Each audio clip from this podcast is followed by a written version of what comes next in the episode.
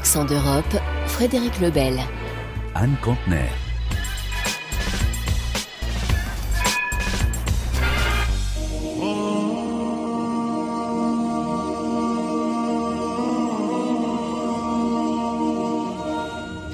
Bonjour et bienvenue dans Accent d'Europe. Le seul candidat opposé à Poutine et à la guerre, Boris Nadejdin, ne sera pas autorisé à être candidat aux prochaines présidentielles russes. En Azerbaïdjan, l'autocrate Ilham Aliyev a lui été réélu pour un cinquième mandat présidentiel avec plus de 92% des voix. Il avait mené cette campagne sur le thème de la réunification de son pays après sa victoire éclair il y a quelques mois contre l'enclave arménienne du Haut-Karabakh. Oui, le scrutin a été dénoncé comme une farce et boycotté par l'opposition. En France, le Conseil de l'Europe, l'instance chargée de la défense de la démocratie, a préféré suspendre fin janvier tous les représentants d'Azerbaïdjan de ces instances. À Strasbourg, Villoen Munoz-Boileau nous explique pourquoi elle a rencontré Frank Schwab, le chef de la délégation allemande à l'origine de cette sanction. L'année dernière, l'Azerbaïdjan a interdit à nos représentants travaillant sur des rapports importants, comme la situation dans les prisons, de se rendre dans le pays ou à chercher à entraver leur travail. Mais l'élément déclencheur a été le fait que nous n'avons pas été invités à observer l'élection présidentielle.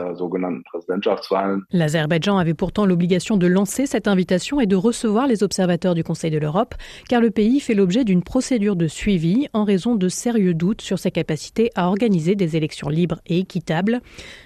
La motion présentée par M. Schwab a été adoptée avec une nette majorité, 76 voix pour, 10 contre et 4 abstentions, tous les votes contre provenant de la Turquie, traditionnellement proche de l'Azerbaïdjan sur le plan politique.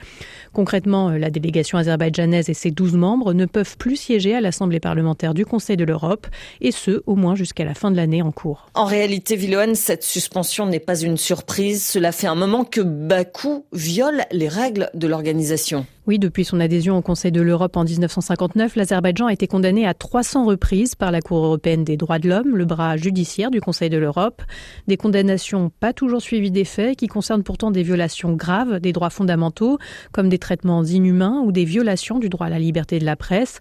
L'Azerbaïdjan occupe d'ailleurs la 151e place sur 180 au classement mondial de la liberté de la presse et au moins 18 journalistes sont actuellement en détention. Il y a aussi eu plusieurs cas de prisonniers politiques, comme l'affaire Mamadov, du nom de l'un des principaux leaders de l'opposition azerbaïdjanaise. En 2017, la Cour européenne des droits de l'homme avait jugé la détention de cet opposant arbitraire et ordonné sa libération, mais Bakou avait refusé, poussant le Conseil de l'Europe à déclencher une procédure inédite d'infraction contre l'Azerbaïdjan. Mamadov a finalement été libéré l'année suivante, en 2018, après cinq ans d'emprisonnement, mais d'autres cas de prisonniers politiques ont été signalés depuis. Et puis il y a eu aussi le gros scandale de corruption. Oui, c'est ce qu'on a appelé la diplomatie du caviar. C'était au début des années 2010, comme le raconte Frank Schwab, le chef de la délégation allemande. L'Azerbaïdjan a soudoyé plusieurs membres influents du Conseil de l'Europe.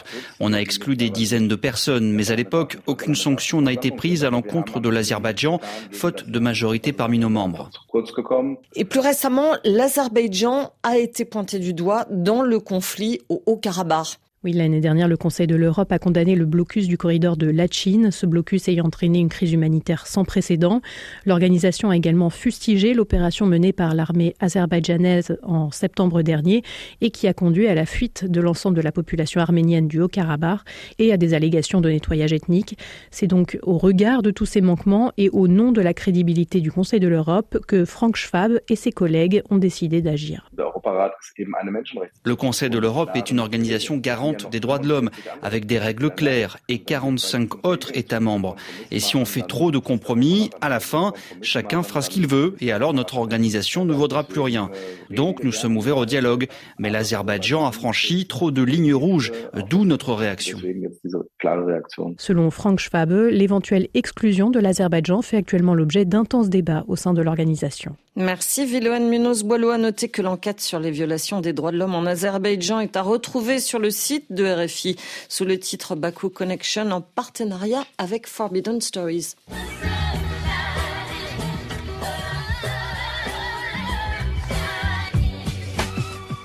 En Allemagne, il n'y a jamais eu autant d'électricité produite à partir du soleil. L'an dernier, un million de nouveaux panneaux solaires ont été installés dans le pays. Mais est-ce forcément une bonne nouvelle pour l'industrie européenne? La concurrence chinoise dans l'industrie photovoltaïque est rude. Dans la Saxe, le Suisse Meyerburger envisage la fermeture de la plus grosse usine de modules d'Europe. La décision devrait tomber dans les prochains jours, Delphine Narbolier. L'usine Meyer Burger de Freiberg dans la Saxe a ouvert il y a seulement 4 ans, mais elle a réussi à s'imposer comme la plus grande usine de panneaux photovoltaïques de toute l'Europe. 500 personnes y sont employées. Or voilà, en janvier, la direction a annoncé envisager sa fermeture, peut-être dès le mois d'avril. La direction de Meyer Burger liste les raisons d'un tel scénario. L'environnement du marché européen se serait détérioré face à une concurrence chinoise jugée déloyale. Tandis que la Chine subventionne à tout va son industrie solaire et inonde l'Europe de produits à prix cassés, l'Europe, elle, ne fournit pas de protection aux entreprises locales pour se défendre contre les surcapacités chinoises. Déjà l'été dernier, Meyer Burger avait déplacé une partie de ses investissements en ouvrant une nouvelle usine aux États-Unis, attirée par les sirènes du plan d'investissement américain, l'Investment Reduction Act. Meyer Burger pourrait désormais fermer son usine de Freiberg à moins que des mesures suffisantes soient prises par Berlin et Bruxelles. Des négociations sont en cours avec le gouvernement allemand, mais à ce stade, aucune information sur leur contenu n'est connue. Meyer Burger n'est pas le seul à tirer la sonnette d'alarme. Deux autres fabricants allemands de panneaux solaires envisagent de mettre la clé sous la porte d'ici la fin de l'année.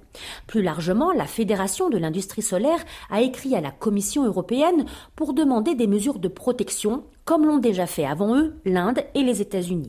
L'UE a bien annoncé une stratégie en ce sens, mais qui tarde à être adoptée, idem à Berlin, où la crise budgétaire de ces derniers mois a reporté l'adoption d'un vaste paquet de soutien à l'industrie photovoltaïque.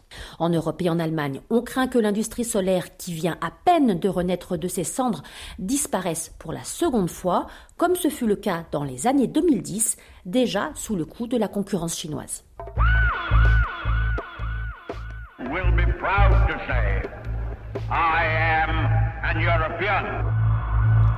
Il souffle un vent de climato-scepticisme sur la politique européenne. Jusqu'à maintenant, la négation du changement climatique était vue comme une singularité américaine réservée à Donald Trump ou aux républicains. Mais l'idée est désormais en vogue sur le vieux continent avec des partis, surtout à droite de l'échiquier, qui remettent en cause les dangers du bouleversement écologique. Jean-Yves Dormagin, professeur de sciences politiques à l'Université de Montpellier, président de l'Institut de sondage Cluster 17, était l'invité des mardis de la revue Le Grand Continent. Il a sondé des dizaines de milliers d'électeurs européens et il en tire deux conclusions majeures. Plus on est frileux sur les questions identitaires et migratoires, plus on l'est aussi sur les questions économiques mais ni à droite ni à gauche, les électeurs ne se sentent prêts à faire des sacrifices pour sauver la planète. On l'écoute. On a aujourd'hui euh, tout un tas de partis, en particulier des organisations des droites radicales ou des droites identitaires, qui mettent en avant les questions climatiques, qui discutent l'origine humaine de ce changement, qui considèrent qu'on en fait trop, que c'est un peu exagéré, ou bien une autre manière aussi d'être relativiste, c'est de dire que de toute façon on trouvera des solutions, et qui s'oppose aux politiques de transition euh, climatique, écologique, euh, au pacte vert européen. Et en Allemagne, c'est particulièrement vrai avec le parti euh, d'extrême droite, l'AFD.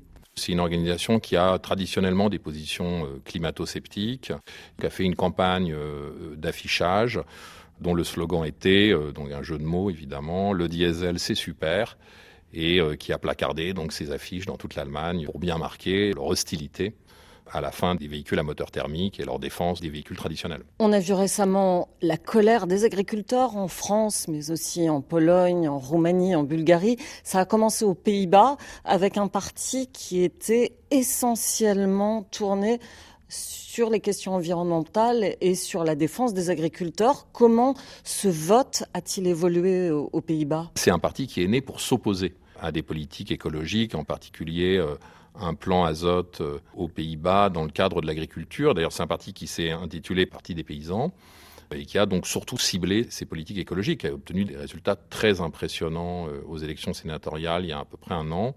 Avec environ 20% des voix. Alors depuis, il a beaucoup baissé. Aux dernières élections législatives, il a perdu les trois quarts de ses voix quasiment, mais celui qui a gagné ces élections, celui qui est arrivé avec 10 points d'avance lors de ces élections, Gerd Wilders, est un populiste dont les positions sont des positions anti-migrants, anti-islam, mais aussi c'est quelqu'un qui euh, défend, par exemple, les centrales à charbon, qui défend euh, le forage euh, pétrolier, gazier, etc. Donc euh, on est sur un candidat qui est ouvertement climato-sceptique. Hors des pays du nord de l'Europe, est-ce que la question environnementale impacte le débat politique? Je pense notamment à des pays plus au sud. Alors l'Europe aujourd'hui, de ce point de vue-là, en tous les cas les études que nous on a réalisées à Cluster 17 sur les pays du sud, l'Espagne et l'Italie, montrent que les électeurs les plus conservateurs, les plus identitaires sont aussi les plus anti-politiques de transition, politique écologique. À l'inverse, les, électeurs les plus progressistes sont les plus favorables à ces politiques. Dans ces pays-là, pour l'instant, euh, la question écologique n'est pas très polarisante. D'ailleurs, c'est des pays dans lesquels il n'y a pas de parti écologique euh,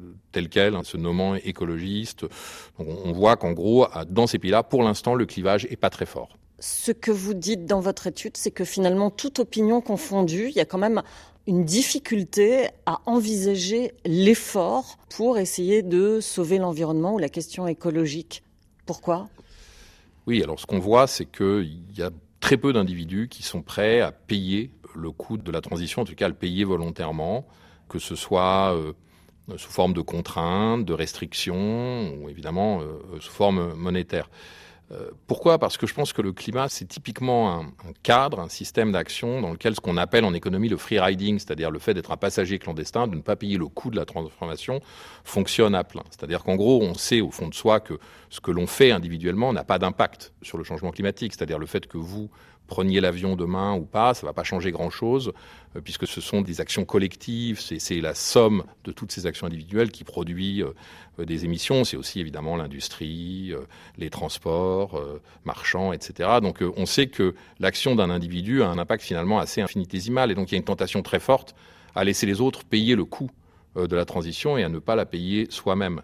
D'ailleurs, il y a très peu de politiques aujourd'hui qui ont le courage de proposer frontalement des politiques qui auraient un coût pour les individus. Euh, c'est l'un des problèmes aujourd'hui de la situation plus globale et des politiques de transition, c'est que les individus intuitionnent qu'il va y avoir des coûts, mais ces coûts ne sont pas clairement formulés et on ne dit pas clairement qui va payer et combien. À quelques mois des élections européennes, est-ce que vous avez l'impression que la question de l'environnement va impacter le débat politique? Bah, elle l'impacte déjà en partie. Hein. Les, mobilisations d'agriculteurs aujourd'hui dans les différents pays européens ont été scénarisées comme euh, des mouvements de résistance à des normes écologiques, à des contraintes bureaucratiques liées à l'écologie, décidées par euh, des technocrates déconnectés, lointains, bruxellois, etc. Donc on est déjà dans ce type de débat et de clivage, et on voit que les forces aujourd'hui politiques de droite identitaire euh, ou de droite radicale ou populiste ont tendance à se servir de ce clivage pour prospérer et en particulier pour capter des électeurs euh, euh, qui traditionnellement votaient plutôt pour les partis conservateurs ou libéraux.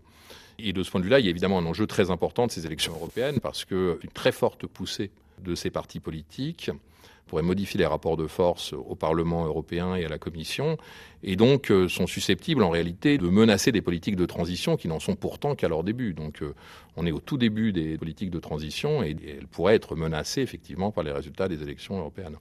Et l'analyse complète de Jean-Yves Dormagin est à retrouver sur le site du Grand Continent. Bienvenue en Dirty Suisse. Bien loin des cartes postales, bienvenue en Dirty Suisse. En Suisse, on les appelle les enfants du placard. Quelques 50 000 enfants de travailleurs immigrés espagnols, italiens ou portugais qui ont vécu cachés entre 1945 et le début des années 2000.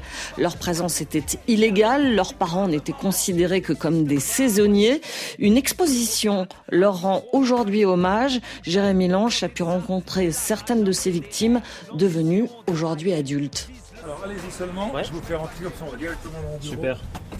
Nous sommes à Genève dans les locaux de la RTS, la radio-télévision suisse. Rendez-vous est pris avec Massimo Lorenzi, c'est le directeur du service des sports. Je voulais vous montrer une chose, ça vous comprendrez, mais alors il faut vraiment faut que je la retrouve. Hein. Laissez-moi juste. Voilà. C'était à la rue de Carouge, milieu des années 70. Chambre à louer pour ouvriers ou pour ouvrières, italiens exclus. Et moi, à cet âge-là, J'avais l'âge où on comprenait pas. Mais cette photo, je l'ai toujours avec moi. Une photo pour décrire le climat très xénophobe de la Suisse de ces années-là. À l'époque, Massimo est italien, il a six mois et il est ce qu'on appelle un enfant du placard. Moi, j'aurais dit que je suis un enfant du sous-sol mais c'est la même chose. Mon père, il était saisonnier en Suisse. Un patron à Genève cherchait des maçons. Il rentrait au pays quelques mois, puis il revenait. Et puis ma mère est tombée enceinte en Italie et lui était ici. Et puis quand il est rentré cet été-là, il a dit bon, euh, il a exclu que tu restes ici avec euh, notre enfant, dans l'occurrence moi et que moi je sois là-bas. Et on a passé caché sous une couverture dans une voiture à la douane ici. Pendant trois ans, le quotidien de Massimo se réduit au modeste appartement que sa famille loue avec d'autres travailleurs immigrés près de la gare. Les sorties sont rares et surtout risquées. Le dimanche, par exemple, elle me disait quand papa avait congé et qu'on sortait, eh bien on s'arrangeait pour aller sur les quais parce qu'il y a toujours beaucoup de monde. Jamais il nous serait venu à l'idée de nous promener avec euh, une vague poussette dans un endroit où il n'y avait pas trop de monde parce qu'on avait peur d'être dénoncé ou alors qu'un flic nous demande un papier d'identité. Parce qu'il ne fallait pas qu'on parle d'eux, on ne sait pas exactement combien d'enfants de saisonniers ont vécu cloîtrés comme Massimo. Sandro Catachin, professeur de sociologie à l'Université de Genève, estime leur nombre à au moins 50 000. Durant la période de l'après-guerre, la Suisse avait un statut qu'elle avait introduit qui s'appelait le statut du saisonnier qui permettait de venir travailler en Suisse pendant neuf mois. Et puis il fallait retourner. Et si on arrivait à faire ça quatre, voire cinq fois de suite, on pouvait demander un permis de séjour stable. Mais tout était organisé que c'était pas possible. Typiquement en quatrième année, on te licenciait un mois avant, comme ça, la compte recommençait à zéro. Et là, la question se pose immédiatement, où est-ce que on laisse les enfants qu'on va faire? La clandestinité a plusieurs visages. Celle tolérante des cantons de Neuchâtel et de Genève qui ferment plus souvent les yeux sur ces enfants qu'on entend chez les voisins sans jamais les avoir vus. Certains sont même scolarisés dans des écoles clandestines. Beaucoup de policiers, il faut dire ça aussi, avaient développé un sentiment de tolérance, c'est-à-dire ils savaient qu'il y avait un enfant caché dans un placard dans ces maisons, mais n'intervenaient pas pour des questions simples de voisinage. Par contre, comme moment quelque chose se passait, parce qu'ils avaient fait du bruit, parce qu'ils avaient bu le soir, parce qu'il y avait n'importe quoi comme motif, hein, là du coup tu déranges. On les expulsait. Il faudra attendre 1991 pour que les enfants du placard soient accueillis dans les écoles publiques, 2002 pour que le statut de saisonnier soit aboli, mais c'est seulement aujourd'hui qu'on en parle vraiment en Suisse après des années de tabou. C'est le moment où on parle des années 50, 60, 70, beaucoup plus, parce qu'il y a les archives qui s'ouvrent donc on a là un accès très direct à une période qui autrement euh, on a fait tout pour cacher parce qu'il y a vraiment le mythe suisse, on est accueillant, on est gentil, on a toujours bien traité les gens dans ce pays, il n'y a jamais eu des problèmes. Signe que les temps ont changé, cette expo sur les enfants du placard à Écublanc, c'est à côté de Lausanne. On peut y voir des extraits d'archives de la radio-télévision suisse qui abordait timidement le sujet dans les années 80.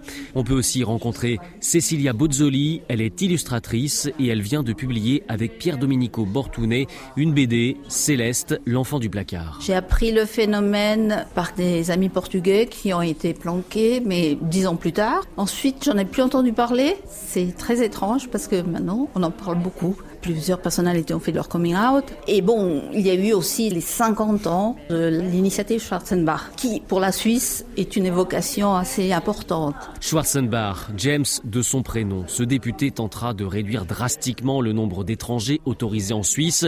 Son initiative sera refusée de justesse dans les urnes en 1970, mais le traumatisme, lui, perdurera dans la communauté étrangère. Pratiquement, ils faisaient leur valise juste avant la votation parce qu'ils s'attendaient à être expulsés. Il fallait que seulement 10% des étrangers, donc des Italiens, restent en Suisse. On ne sait toujours pas combien d'enfants du placard sont retournés dans le pays d'origine de leurs parents, combien sont restés en Suisse en obtenant ou pas la nationalité. Des associations ont vu le jour pour demander des excuses publiques de la Confédération et des indemnisations. Massimo Lorenzi, l'enfant du placard devenu directeur à la RTS, comprend la démarche sans forcément y souscrire. À titre personnel, m'en fous. Ce que j'aurais aimé, c'est qu'on mette euh, de temps en temps une petite plaque euh, dans dans ce tunnel, 652 euh, Italiens, ouvriers italiens ont travaillé, 67 ont perdu la vie. Quand vous avez ressenti au plus profond de vous-même, étant enfant, qu'on vous faisait comprendre que vous étiez moins que les autres, parce que les Italiens à l'époque étaient moins que les autres. Hein. La blessure, elle est toujours là. Accent d'Europe à la réalisation, Françoise Grelot. Retrouvez-nous sur les réseaux sociaux, sur le site de RFI et l'application Pure Radio. L'information continue sur RFI.